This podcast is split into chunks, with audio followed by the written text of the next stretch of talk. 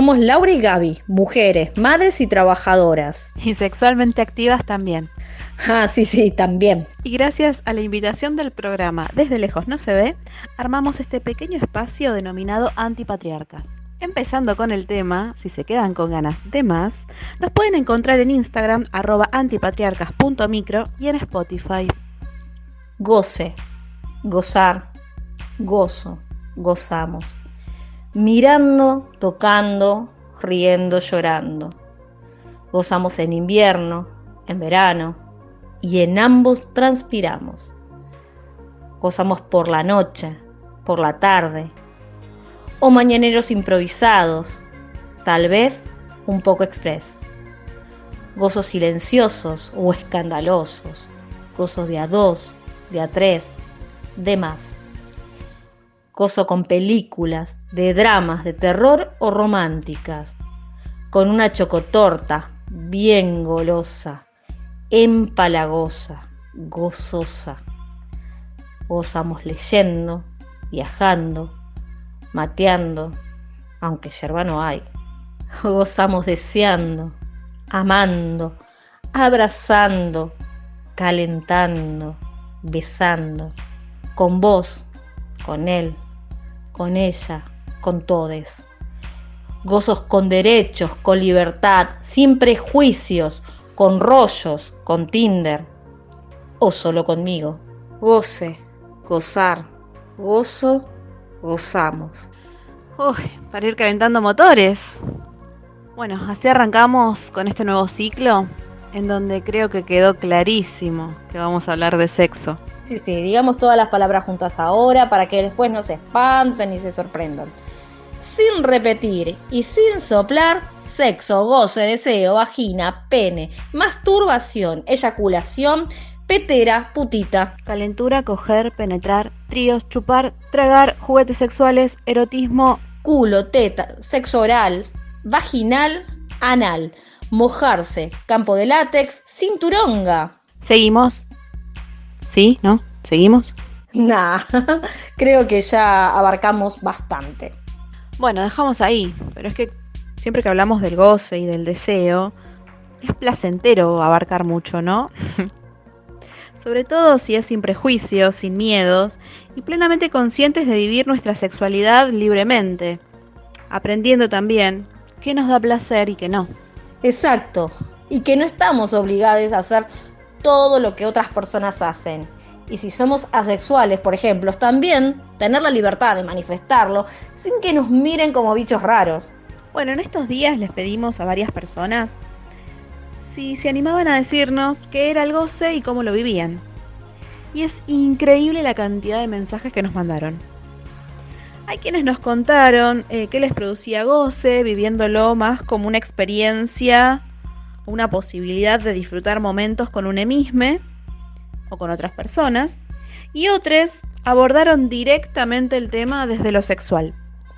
Sí, esto evidencia la necesidad de poner en palabras lo que durante tanto tiempo resultó tabú y, principalmente para nosotras, las mujeres, o que nos hayan hecho sentir culpa por conocer nuestro propio cuerpo y averiguar qué nos gusta o qué nos da placer, o qué no deseamos hacer y que callamos durante mucho tiempo. También eh, podemos escuchar en los audios, nos fueron contando que hay una evidente diferencia entre varones y mujeres. Aunque creo que mejor dicho sería entre varones cis y quienes no son varones cis. Porque sí, acá también podemos observar cómo interviene el sistema patriarcal en nuestro goce. Bueno, dicho todo esto, les invitamos a escucharse.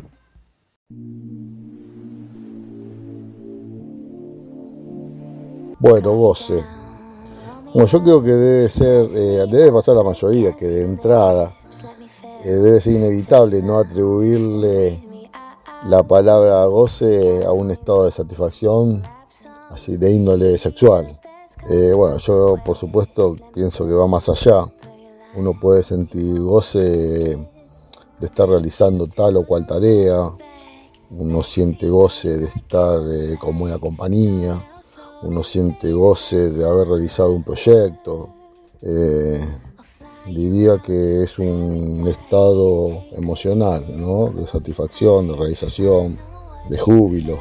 Y el goce en realidad creo que es lo mejor que nos puede pasar, porque habla justamente de eso, de disfrutar rompiendo todo tipo de estructuras, ¿no? Haciéndolo con amor realmente hacia uno mismo y con respeto hacia el otro. Entonces uno puede gozar desde disfrutar, gozar y disfrutar desde estar en una reunión con amigos, de tomar sol, de leer un libro. Pero bueno, como cuando uno está en paz con uno mismo y, eso rompe estructuras y cáscaras. La plenitud de cuanto alcanzaste. Eso que a pesar de todo, entre comillas, te propusiste y lo lograste.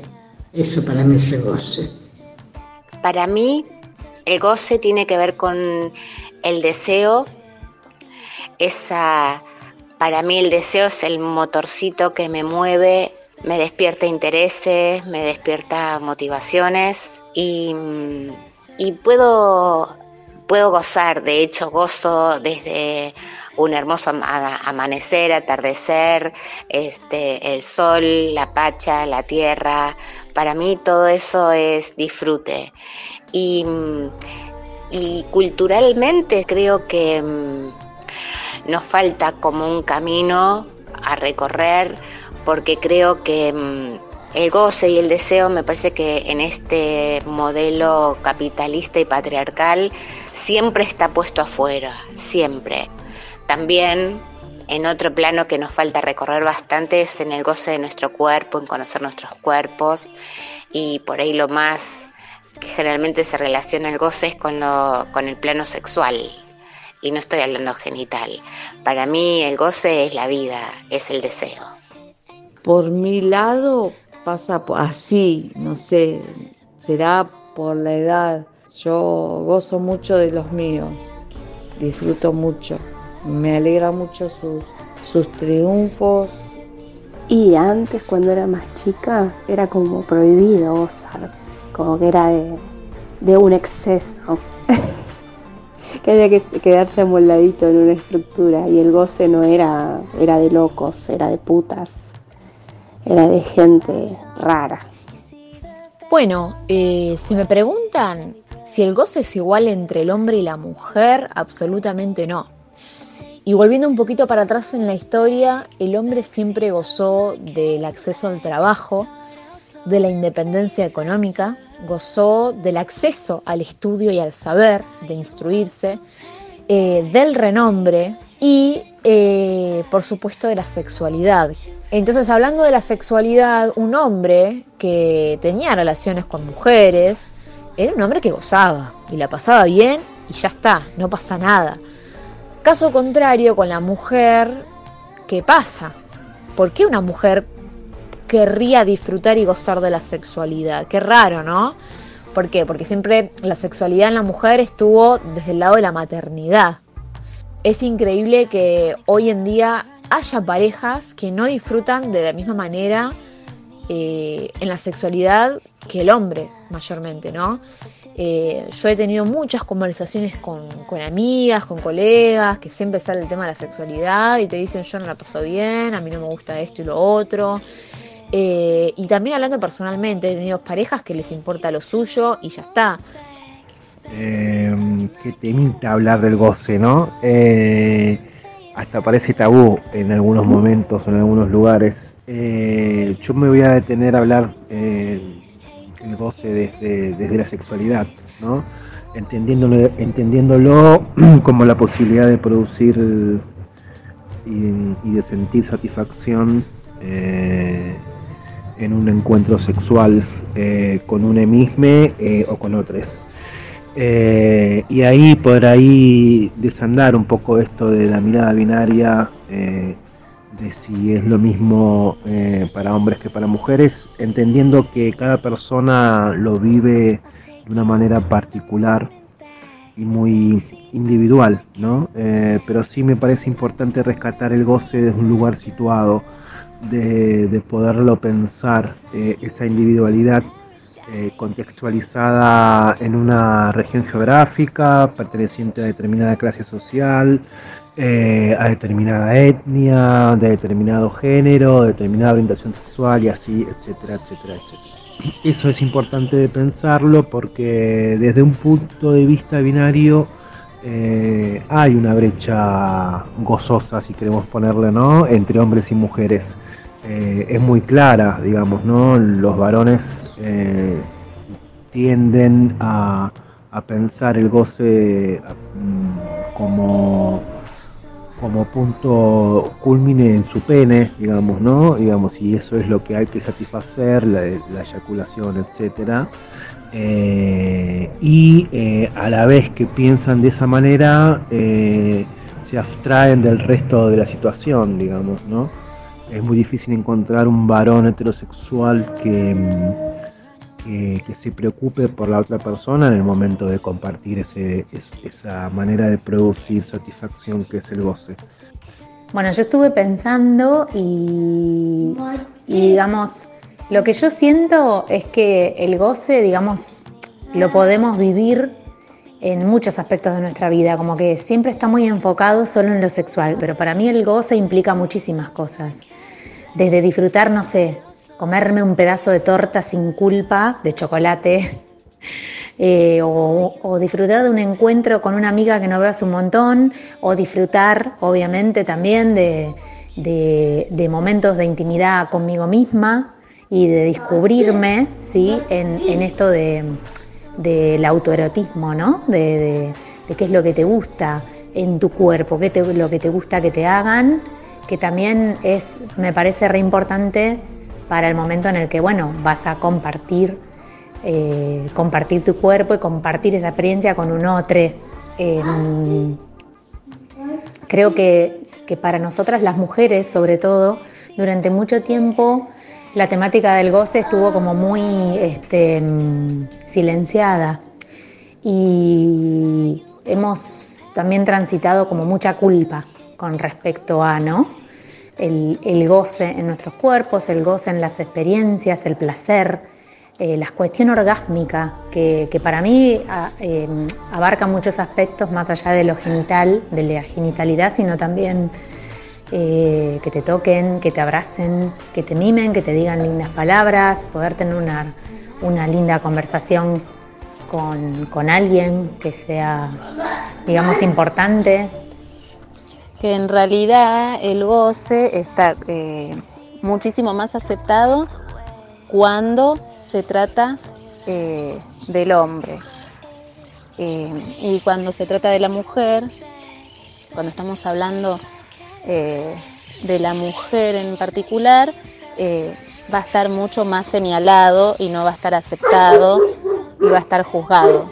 Y en el hombre se festeja mucho más. Joden las mujeres que desean.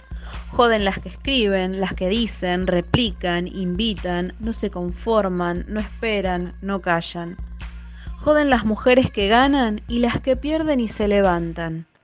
Joden las que gustan y las que no quieren gustar.